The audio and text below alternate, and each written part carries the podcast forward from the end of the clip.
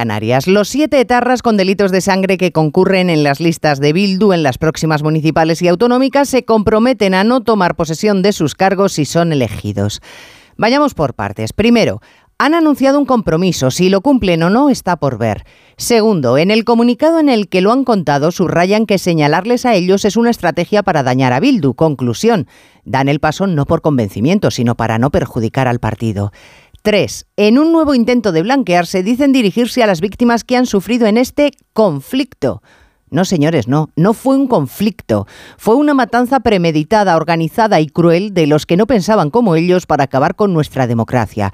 Y por último, estamos ansiosos por ver si esta tarde también el presidente se cuelga la medalla de este movimiento después de haber sido escandalosamente tibio con Bildu durante la legislatura y escandalosamente indulgente con el asunto de las listas.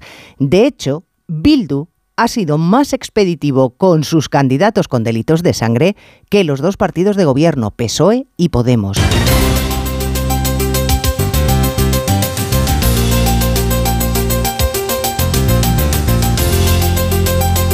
En Onda Cero, Noticias Mediodía, con Elena Gijón.